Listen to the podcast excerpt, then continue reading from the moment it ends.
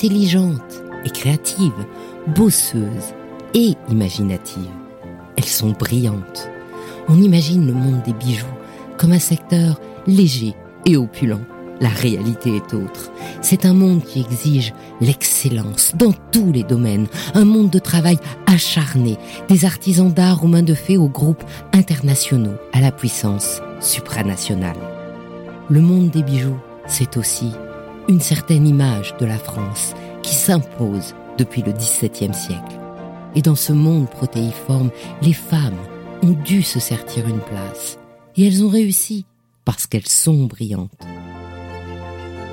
Dans ce podcast, Brillante, je vous fais découvrir non pas l'envers du décor, mais la réalité du monde joaillier au féminin en interviewant les femmes de la joaillerie. À chaque fois, je leur demande un conseil pour une jeune femme qui serait tentée par ce monde où le scintillement de vitrine cache l'exigence du travail et de l'investissement personnel, pour que la prochaine génération se prépare ainsi à devenir brillante. Aujourd'hui, je suis avec une femme brillante, Camille Toupet, qui est designer et qui, notamment depuis 5 ans, est la directrice artistique chez Artus Bertrand. Bonjour Camille. Bonjour. Alors Camille, l'amour des bijoux, ça vient d'où? Je ne saurais pas dire d'où ça vient, parce qu'avant j'avais plutôt l'amour des vêtements. Ce qui me plaisait vraiment, c'était la mode, l'élégance, l'allure, etc. Et puis un beau jour, je, je, vais à une exposition au Musée des Arts Décoratifs sur Jean Schlumberger.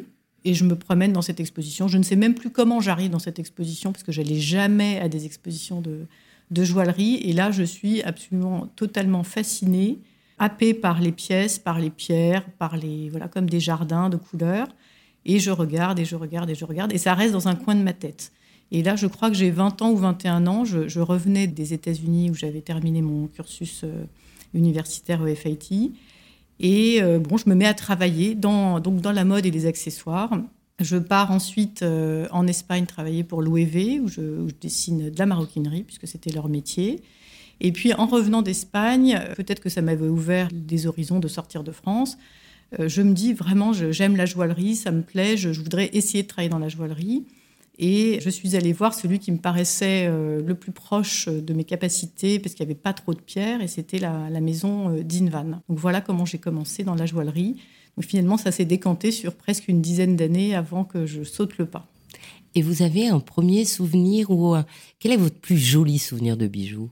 Là, c'est très très difficile de répondre parce que je pense que la première collaboration, c'est vraiment pour moi très important. Après, le plus joli souvenir, c'est souvent quand je tombe sur des pièces où je, peux être totalement épatée, ça me remplit les yeux, euh, ça me plaît énormément.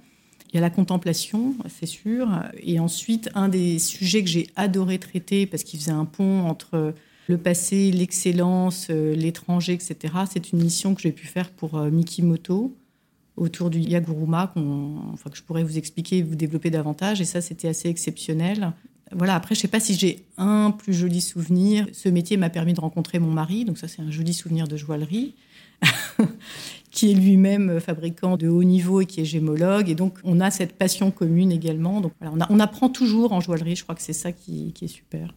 Alors, sur LinkedIn, vous écrivez Depuis presque 20 ans, je collabore avec les plus grandes marques françaises et étrangères en tant que designer indépendant à travers mon studio de création, mais aussi pour des missions in-house de direction ou conseil artistique. Euh, c'est quoi la différence entre le in et le pas in? Alors, en fait, quand je dis ça, oui, ça peut, ça peut paraître curieux. Alors, quand on dit in-house, dans mon esprit, c'est qu'on est, euh, avec les équipes internes, on travaille euh, sur une période d'assez longue durée où on vient physiquement, même dans les lieux, même à l'heure du télétravail. Euh, on travaille ensemble, on est très impliqué avec les équipes et donc c'est une mission beaucoup plus collaborative que quand on a une mission de designer indépendant où on vous commande une collection, souvent avec un, brief euh, créatif ou marketing plus ou moins précis, et qu'on va donc euh, faire de son côté dans son studio, on va créer de son côté, on va bien sûr avoir des phases de recherche créative, on se rencontre, on corrige, on, amende, on, continue de chercher, etc. Et on livre une collection euh, pour une maison, quel que soit le niveau, quelle que soit la, la, taille de la collection. Alors que les missions de conseil artistique ou de direction artistique, c'est vraiment des missions en équipe, donc c'est très différent et qui touchent à beaucoup plus de choses que la collection de produits à proprement parler. C'est-à-dire? Par exemple, voilà, quand, quand, on fait une collection de joaillerie, on va dessiner un certain nombre de modèles qu'on va mettre au point avec les, fabricants, soit en interne, soit en externe. Donc là, c'est très précis, c'est vraiment lié à l'objet. Alors que les missions euh, in-house de direction artistique, on va euh, discuter de la stratégie, on va discuter de la communication, on va réfléchir à l'image, on va voir finalement avec des plans à 3 ans, à 5 ans.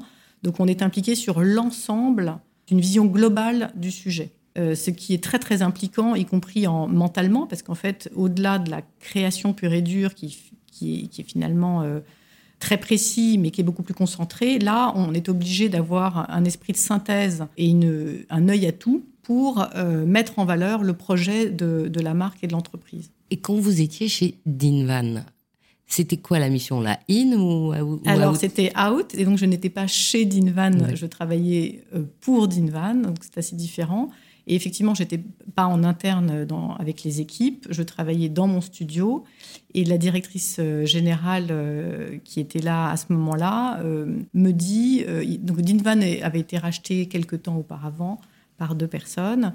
Donc c'était un renouveau et un développement. Et me dit, il faut trouver une collection qui va refaire parler de la marque. Donc c'était assez light comme, comme brief, mais elle était assez visionnaire et prenait des risques. Et, moi, je me suis dit, bon, qu'est-ce qui fait? C'est typiquement, voilà, je repars dans mon studio avec cette phrase.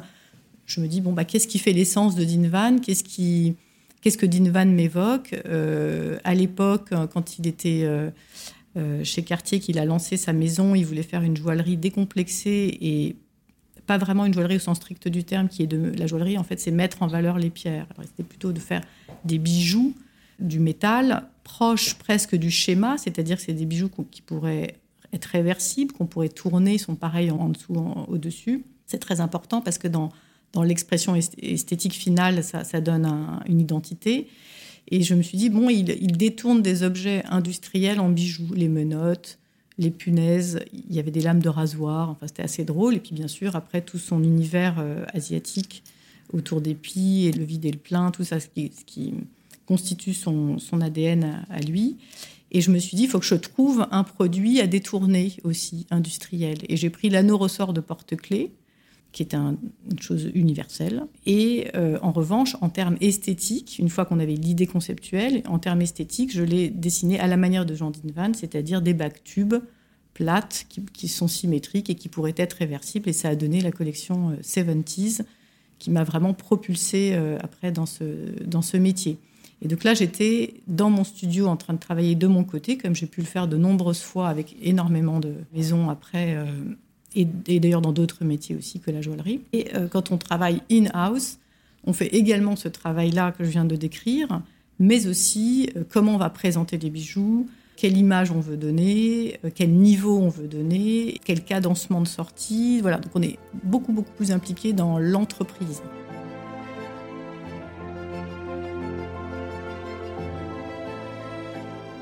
Alors, chez euh, Mikimoto alors pour Mikimoto, c'était une mission absolument extraordinaire pour moi parce que il faut savoir et je, sans flagornerie, je peux me vanter d'être la seule étrangère qu'ils aient fait travailler. C'est eux qui me l'ont dit. Donc c'est même pas la seule française, c'est la seule étrangère, la seule non japonaise.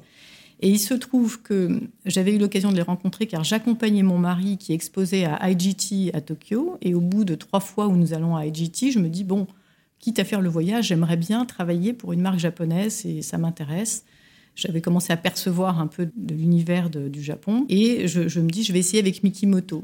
Je finis par arriver à avoir un rendez-vous avec le, directeur et on se plaît. C'est toujours la même histoire, il faut qu'on se plaise. Hein. C'est du feeling, énormément de feeling au-delà des capacités. Et surtout, ils avaient un projet avec un objet qui, avait été fait à l'époque pour l'exposition universelle de 1937 à Paris, qui s'appelle le Yaguruma, qui est un magnifique objet comme on faisait à l'époque où tout se transforme, des bijoux à transformation, où ça devient une pique à cheveux, une bague, etc. Alors qu'au départ, c'est une broche qui est issue des hum, ceintures de hobby japonaises. Donc c'est une forme très belle et, travaillée à la manière des années 30 euh, comme à cette époque-là et qui avait été donc fabriquée en France pour l'exposition universelle. Et leur propos, c'était de se dire, on va fêter l'anniversaire de, cet objet et de l'exposition universelle en faisant travailler de nouveau une Française sur la déclinaison et sur la, création de toute une collection de, joaillerie et haute joaillerie autour de cet objet, en tout cas autour de ce qu'il évoque esthétiquement. Donc on a fait une, très jolie euh, collection de très haut niveau avec les perles les perles de Mikimoto avec des dégradés de couleurs et dégradés de taille, avec des, perles de conge, des diamants roses. Enfin, c'était très, très exceptionnel. Et donc, vous avez refabriqué euh, Alors, moi, je n'ai pas fabriqué, mais Mikimoto avait la pièce ancienne et toutes les pièces que j'ai dessinées ont été fabriquées au Japon, dans leurs ateliers. Ensuite, donc c'est des pièces uniques. Elles ont été euh, présentées euh, à Tokyo. et bon, comme c'est de la haute joaillerie, c'est un peu particulier. Il n'y a qu'une pièce ça a été vendu assez vite. Il reste très très peu de pièces. Et Paris, euh, la, boutique de Paris a eu le droit d'avoir deux pièces de cette collection. Tout le reste était, euh, était à Tokyo. Il y avait combien de pièces au total? Il y avait peut-être une quinzaine de pièces. et, vous, donc j'y repense aussi, euh, parce que vous avez dit, c'est une, espèce de, de, boucle de ceinture, en fait, dans lequel rentrent les à cheveux et tout. Vous avez fait quoi avec tout ça? Alors moi, je n'ai pas fait de bijoux à transformation, parce qu'on n'est pas parti sur ce terrain-là. On a vraiment... Euh, là, c'est vrai qu'il faudrait presque les voir. C'est dur, sans voir, mais en fait, on a. J'ai repris les caractéristiques esthétiques de cet objet et c'est assez géométrique finalement les ceintures de hobby et puis la pensée japonaise a une, forme d'abstraction. Et en, et en, fin de compte, c'était de travailler autour de, ces formes, de, de, les, parfois de les éclater, parfois de les faire que, partiellement, d'y apporter aussi de la perle, parce que le Yaguruma avait des petites perles fines, mais pas beaucoup. Et bien sûr, Mikimoto, c'est leur, euh, excellence, c'est la perle, donc il fallait aussi mettre en valeur cette excellence euh, et faire des pièces beaucoup plus grosses. Le Yaguruma est une, pièce qui n'est pas très grosse, et, là, il fallait faire des, colliers, des parures. J'ai même fait des ceintures. Il faut voir que, Mikimoto fait des, parures de perles corporelles. Euh, absolument dingues, avec des perles et des perles et des de perles. Donc on peut aller jusqu'à une certaine folie. Voilà, donc on est parti de cet objet et pour en faire et des parures de joaillerie et des parures corporelles.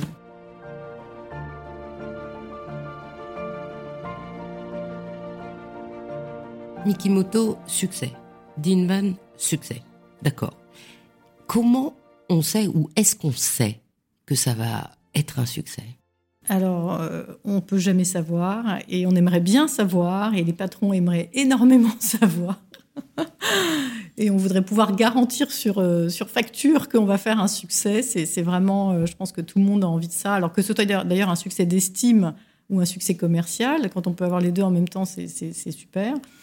Mais on peut vraiment jamais savoir. Je pense que même si on est très juste euh, par rapport justement au précaré de la marque, à son histoire, à son ADN, à l'ère du temps, etc. Donc c'est cette rencontre-là la partie euh, historique et esprit de marque et la partie esprit du temps.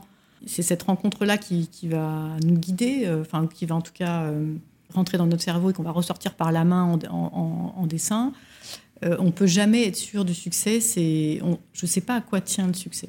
Je vous assure que tous les patrons me, disent. D'ailleurs, quand j'avais quand j'avais eu le succès très important de 70s et qui se dément pas, c'est toujours un, de leurs best-sellers, 20 hein, ans après au tout début, là, les, beaucoup de patrons me disaient on, veut 70s, mais je ne peux pas garantir 70s à chaque fois.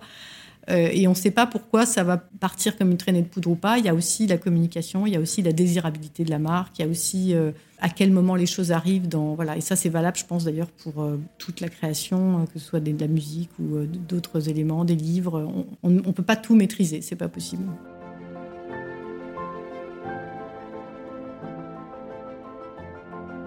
Bon, alors du coup, on va aller chez Artus Bertrand. Vous êtes in, on a bien compris. Artus Bertrand, c'est un médailleur. C'est quand même une maison qui n'avait pas l'air super moderne comme ça. Donc comment on fait pour travailler les codes, respecter les codes, tout en faisant que ça devienne quelque chose de super féminin, désirable, ce qui est quand même tout contraire de la médaille militaire de l'époque. Voilà, alors Artus Bertrand, c'est un, formidable challenge parce qu'effectivement, dans la tête des gens, c'est soit un médailleur masculin, soit un médailleur religieux. Donc on, part de loin. Hein. C'est très restrictif tout ça. Donc, euh, alors qu'en fait, cette maison est, d'abord une maison ancienne qui a 200 ans, donc il y a énormément de choses euh, assez passionnantes. Il y a, réellement euh, beaucoup d'archives et j'allais dire la difficulté c'est plutôt de choisir par quoi on commence plutôt que de, se réinventer une histoire qui, n'existerait pas. il y a vraiment une histoire très riche et qui est liée à l'histoire de France, donc c'est assez intéressant de ce point de vue. Et effectivement, il y a ensuite de, faire, de se dire, bon, par rapport à toute cette histoire, comment je peux la, prendre, la transformer pour que euh, on, puisse l'exprimer en joaillerie et en joaillerie féminine, même si on n'exclut pas d'ailleurs un jour de faire des choses pour hommes euh, de manière euh, tout à fait différente des décorations militaires ou honorifiques. Mais c'est d'abord et avant tout effectivement de la rendre voilà désirable et féminine auprès, de, auprès des populations. En, quelque sorte, Artus Bertrand, il faut faire une, sorte de sublimation. C'est-à-dire qu'on a un héritage qui effectivement est assez masculin voire guerrier, ou bien qui est très traditionnel et très catholique. L'un comme l'autre est quand même euh, trop restrictif dans le monde d'aujourd'hui et nous, et nous permet pas finalement bah, de, d'être libre en création, euh, voilà, tout en respectant cet ADN. Et donc, par rapport à cette sublimation, moi, mon propos, ça a été de me dire, il y a de magnifiques décorations honorifiques qui sont vraiment des, sortes de constellations d'étoiles, c'est-à-dire que quand on les prend toutes et qu'on les pose les unes à côté des autres, finalement, l'œil ne voit plus une décoration militaire ni une décoration euh, honorifique quelle qu'elle soit. L'œil voit une constellation d'étoiles de couleurs, de formes, de grosseur, tout autour de, euh, ce, de ce sentiment étoilé. Et donc ça m'a guidée en me disant, eh bien, Artus Bertrand a donc toute légitimité pour euh, s'arroger ce territoire de l'étoile et le travailler de plein de façons. Donc on a créé par exemple la collection Gloria avec cette forme d'étoile à cinq branches, qu'on va émailler, qu'on va paver, mais on a aussi d'autres étoiles, d'autres euh, éléments qui sont travaillés en bas-relief, qui est un des éléments très importants du savoir-faire d'Artus Bertrand. Et on tourne autour de ces sujets et on va continuer de les travailler de différentes façons. Et là, on rentre même dans un imaginaire collectif assez vaste parce que la thématique de l'étoile, c'est un imaginaire joaillier qui est euh, très ancien et, qui, parle à l'inconscient collectif. donc ça, c'est une, manière, par exemple, de sublimer l'héritage des décorations. Une autre manière qui est très intéressante aussi, c'est de travailler autour du ruban, qui est aussi issu de cet héritage militaire. Il faut savoir que même au tout départ, la maison faisait des drapeaux peints à l'or. Donc il y a même un travail qui est lié plus finalement à la peinture et à la vision de loin. Donc tout ça, c'est intéressant. Au relief, comment on donne le relief pour être lu. Euh, euh, la maison, d'ailleurs, euh, j'insiste là-dessus parce qu'il y a à la fois l'héritage militaire comme ça, qui est, un héritage presque mental. Oui, puisque ce sont les médailleurs de l'Empire. C'est les médailleurs de l'Empire, c'était effectivement sous Napoléon, mais ça induit un certain type de savoir-faire, c'est-à-dire que c'est des médailles qui sont frappées, qui sont estampées avec des matrices, ce qui est une technique qui n'est pas tellement utilisée en, en joaillerie habituellement, on utilise plutôt la fonte, donc ça donne aussi un caractère très particulier au bijou Artus Bertrand. Et ça, c'est un élément qui est distinctif et qui est une contrainte énorme aussi, parce qu'on ne peut pas tout faire en, estampage, alors que la fonte, on peut faire vraiment énormément de choses. C'est ces deux parties-là que je dois conjuguer pour, euh, pour arriver à des bijoux extrêmement euh, féminins.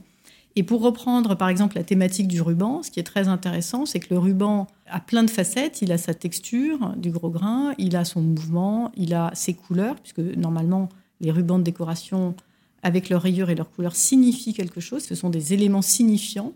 Alors que nous, on ne va pas utiliser en joaillerie, bien sûr, mais c'est intéressant de l'avoir à l'esprit.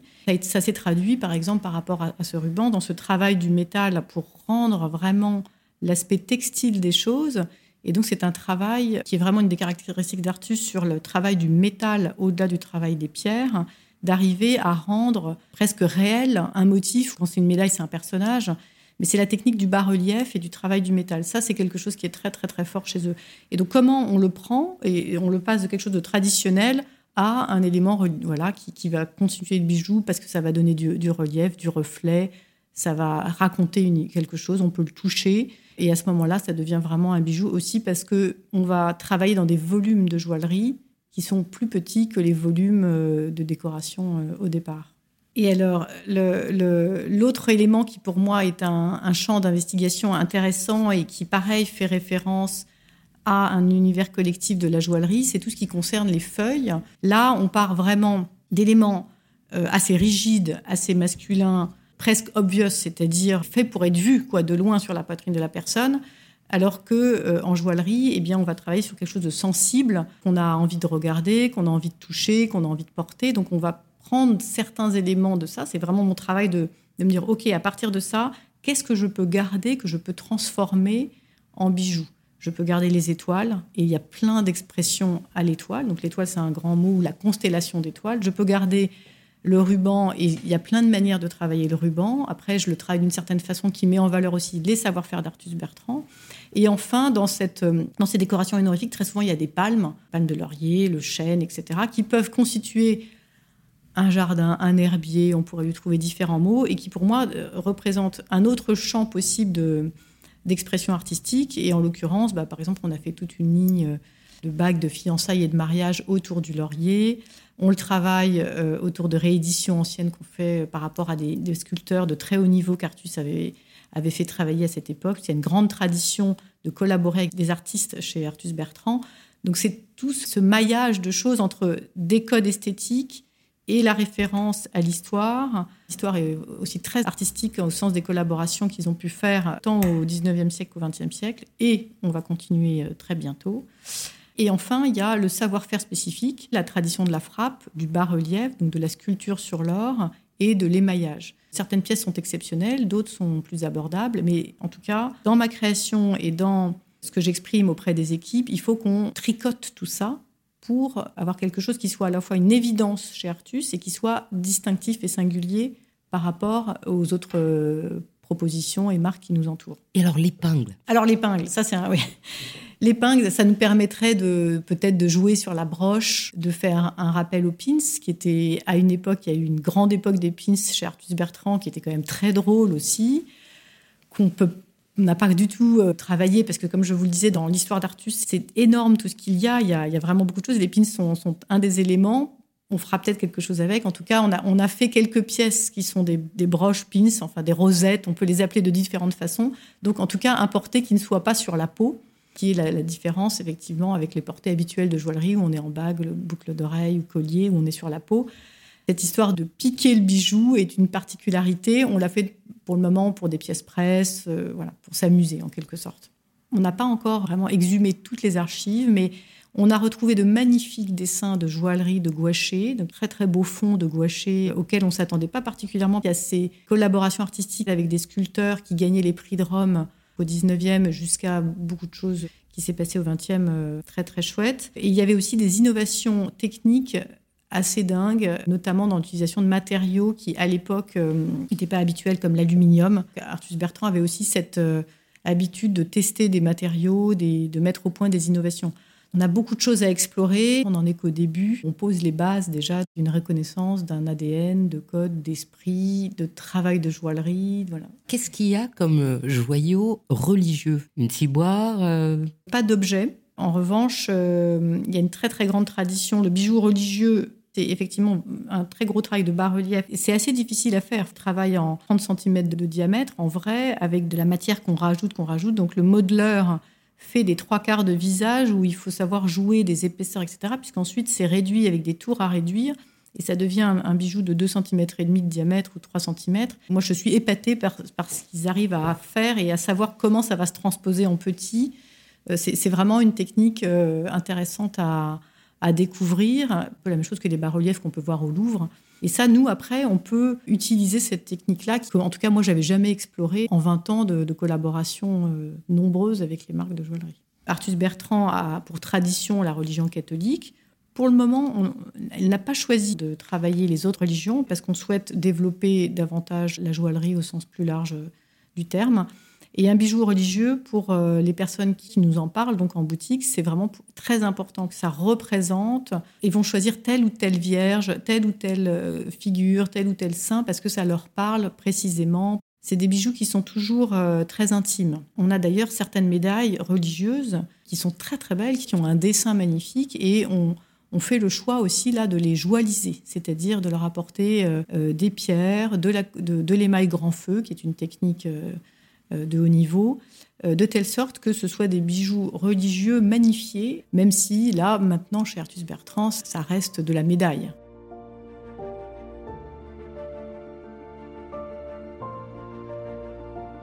Alors, Alors, on va revenir. Vous avez abordé votre parcours en début de l'interview. On va revenir dessus. Vous, aviez dit que vous aviez commencé en mode. Vous avez commencé à New York, c'est ça? Je voulais vraiment faire de la mode. J'adorais la mode. Je, je savais coudre. J'avais demandé à coudre. À l'époque, on n'avait pas les portables, pas tellement la télévision. Je m'ennuyais. Et j'avais demandé à maman de me montrer comment marche la machine à coudre pour m'occuper à la campagne. Et à partir de là, je ne me suis plus jamais arrêtée de fabriquer des choses dans tous les sens. Et donc, je voulais vraiment faire de la mode, ça me plaisait beaucoup. Donc, j'ai fait S-Mode euh, à Paris. Vers la fin d'S-Mode, je me suis spécialisée en accessoires. Euh, parce que ça m'intéressait aussi d'être sur plusieurs matériaux. Donc je pense que j'avais déjà l'envie de ne pas être que dans le vêtement. Et là, j'ai gagné le premier prix d'Esmode et donc j'ai pu partir au FIT, qui est le Fashion Institute of Technology à New York, pour compléter mes études. Et là-bas, on pouvait choisir, c'était une grosse université, on pouvait choisir assez librement différents sujets. Donc j'ai fait du, fashion business, j'ai appris à faire des chapeaux en des feutres sur des, formes en bois. Je travaillais aussi sur, euh, j'avais pris euh, l'art euh, moyen-oriental. Enfin, c'était tout un melting pot de, différentes formations qui étaient très très intéressantes. Et quand je suis revenue à Paris, j'ai fait une troisième formation autour du marketing, cette fois-ci aux arts et métiers. Et puis après, j'ai commencé à travailler mon premier poste a été donc d'être euh, styliste accessoire et assistante d'une directrice artistique qui m'a appris énormément de choses, donc chez Rochas au départ, et qui m'a vraiment formée à cette compréhension de l'ADN de marque, les codes de reconnaissance euh, effectifs, l'esprit de la marque, l'air du temps, etc. Et, de, et aussi de travailler les différents niveaux de qualité. Donc j'ai vraiment appris énormément avec cette personne. Et ensuite, euh, je suis partie chez Loewe en Espagne, où là, j'ai pu continuer donc de, créer euh, des accessoires. Et ensuite, bah, comme je vous l'ai dit tout à l'heure, je suis revenue en France et là, je me suis dit, je veux faire de la joaillerie. Bon, d'accord, je veux faire de la joaillerie. On commence par Dinman. C'est pas mal. Oui, oui, hein c'est très bien. dans toute cette façon que vous avez de pratiquer votre métier, dedans, dehors, qu'est-ce que vous préférez? Je pense que le moment le plus chouette, c'est le début. Il y a à la fois le, début du projet, donc ça, foisonne dans ma tête. Souvent, les gens me disent mais, oh, mais comment tu trouves toutes ces idées? Moi, mon, problème est différent. Mon problème est de choisir dans tout ce qui me vient et, de me restreindre parce qu'on pourrait faire des, sans cesse des choses et des, projets, des objets. Ça vient tout le temps. Donc ça, c'est ça c'est très excitant aussi parce que ça foisonne, euh, voilà, ça foisonne. J'aime bien le in-house dans le sens où on est en relation avec des gens et j'aime ce plaisir intellectuel de discuter de la marque, de se projeter. Il y a donc une sorte de jouissance du cerveau d'être euh, dans l'élaboration intellectuelle des choses et euh, à la fois j'aime beaucoup être toute seule. J'ai besoin d'être toute seule dans mon bureau en réflexion, en création, je, pars dans ma tête. Et donc, ce qui me va très bien dans la situation actuelle, c'est que je suis in-house, freelance, euh, et donc tout à fait libre de mon organisation et de mes moments euh, euh seuls et, de mes moments euh, où, au contraire, on est en, échange, en équipe. Il doit y avoir une profusion d'informations, de, de, création dans votre tête. Donc, comment vous faites le tri? Comment vous vous nourrissez pour vous en sortir de tout ça? Ou comment vous vous apaisez? Alors là, il y a plusieurs questions. Alors, me nourrir, je pense que dès lors qu'on est lancé sur un projet, l'œil et le cerveau sélectionnent tout et n'importe quoi de ce qu'ils voient euh, en feuilletant des magazines, en allant à droite à gauche dans la rue, en allant, je vais voir des expositions, je regarde des livres. L'architecture aussi me donne souvent beaucoup d'idées, mais c'est comme si le cerveau travaillait tout seul presque en, temps masqué ou en tâche masquée, je ne sais pas comment on dit. il, absorbe comme ça, presque malgré soi, euh, des éléments qui, vont concourir euh, à, évoluer sur le sujet qui est posé. Ensuite, faire le tri, ça c'est encore autre chose. Bah là, là ma, seule solution, c'est voilà, de me mettre seule. Je me mets devant mes panneaux, j'accroche. J'ai besoin de, de, visualiser, donc je je ne peux pas travailler sur un petit écran d'ordinateur ou que dans ma tête. J'ai besoin d'espace, j'ai des grands panneaux, j'accroche tout et mes dessins, mes bouts de papier, j'imprime, je, fais mon collage, mon mood board, mon truc, je réfléchis, je bouge les choses de place, je réécris dessus. Enfin, ça décante, ça, évolue euh, au fur et à mesure de ce que je vois. Et la troisième question, ah bah là, c'est très simple, c'est la nature et le sport. C'est-à-dire que j'ai un besoin viscéral de, me mouvoir. Donc je, cours et je ne peux pas courir dans Paris, je cours dehors à la campagne. C'est ce qui me permet de, faire le reset dont, vous parlez. Vous avez dit ce que vous préfériez dans votre travail. En tant que femme, est-ce que euh, vous ressentez quelquefois des différences? Parce que vous, avez abordé des Japonais, vous avez abordé un, milieu très masculin. En tant que femme, est-ce que c'est un avantage ou pas? Alors, je ne sais pas du tout si c'est un avantage, mais ce qui est certain, c'est que, en effet, quand j'ai commencé, donc c'était en 2000 que j'ai ma première mission de joaillerie donc avec Dinvan, et qu'il a fallu aller voir euh, des fabricants, euh, il était très clair que c'était extrêmement masculin et qu'on était pris un peu pour euh, des petites jeunettes, à tel point qu'on m'avait dit ma petite cocotte, enfin des, choses comme ça qu'on accepterait peut-être sans doute plus maintenant, qui à l'époque m'avait un peu agacée, mais bon, comme j'étais polie, je ne disais rien. Et puis après, je pense que bon, je suis assez déterminée, donc j'avais, voilà, on continue je ne saurais pas dire si ça a été un atout ou pas un atout. Ce qui est certain, c'est que ça a énormément évolué. C'est une, profession qui s'est quand même beaucoup féminisée, y compris en fabrication. C'est assez impressionnant de voir l'évolution en 20 ans. Je pense qu'il y a aussi beaucoup de femmes euh, qui ont développé des concepts de joaillerie assez particuliers. Je pense à Stéphanie Roger avec Whitebird, mais aussi toutes ces femmes qui reprennent des marques actuellement, qui les relancent. Euh, si on prend le cas de Rouvna ou d'autres maisons ou Weber, euh, c'est des projets qui sont beaucoup menés par des femmes. Donc euh, il y a peut-être encore la gémologie qui est encore assez euh, macho, si on peut dire ça comme ça, dans ce que je ressens, dans ce que je vois. Moi, c'est pas un, domaine que je connais très bien, mais je, le regarde, je l'observe à travers euh, différentes personnes.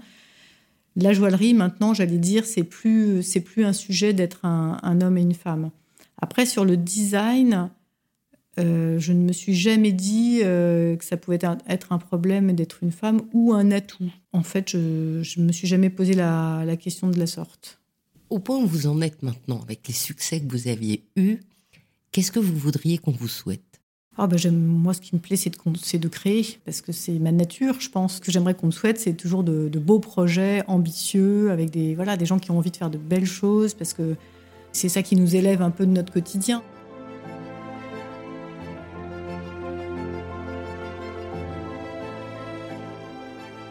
Alors la dernière question, la question chimique que je pose à tout le monde, si vous aviez un conseil à donner à une jeune femme qui aujourd'hui voudrait faire comme vous, qu'est-ce que vous lui diriez?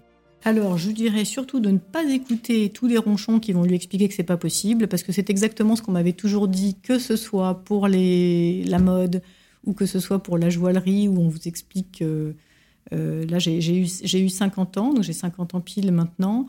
Euh, donc ça remonte quand même un petit peu. On, me disait déjà que tout était bouché, que c'était impossible, euh, etc. Donc faut écouter personne. Quand on le sent, euh, ben, on y va. Et, en revanche, ce qui est certain, c'est que c'est beaucoup de travail. C'est même pas tant le travail concret de création, mais c'est beaucoup de travail que frapper aux portes, aller s'imposer, apprendre, apprendre, apprendre et, travailler et revoir sa copie et ne pas lâcher, etc. C'est voilà. Moi, je pourrais dire c'était mon hobby quand j'étais petite de créer, dessiner, faire, faire des choses. Quand on peut faire de son hobby son métier, évidemment, le, sens du mot travail n'est pas le même. On pourrait juste dire faites ce qui vous plaît et il ne faut pas écouter ceux qui vont vous expliquer que c'est pas possible. Eh bien, merci beaucoup Camille. Bah, merci beaucoup à vous. Au revoir. Au revoir.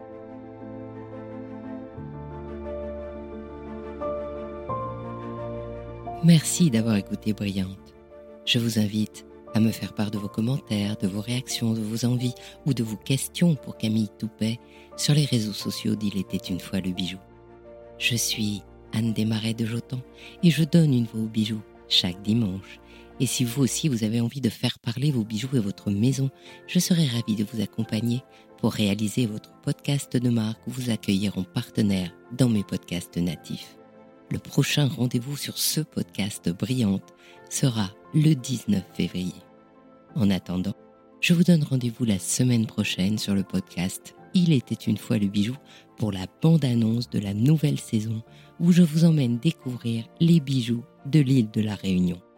Et le 12 février, nous nous retrouverons sur le podcast Le bijou comme un bisou pour une nouvelle histoire ou une actualité du bijou. Pour ne manquer aucun de ces rendez-vous du dimanche autour du bijou, abonnez-vous à chacun de ces trois podcasts sur votre plateforme d'écoute préférée. Si vous êtes sur Apple Podcasts, mettez un avis et bien sûr 5 étoiles comme sur Spotify et sur YouTube, des jolis commentaires et surtout partagez le podcast tout autour de vous. C'est ce qui permet de doper le référencement des podcasts. À dimanche prochain et soyez brillantes.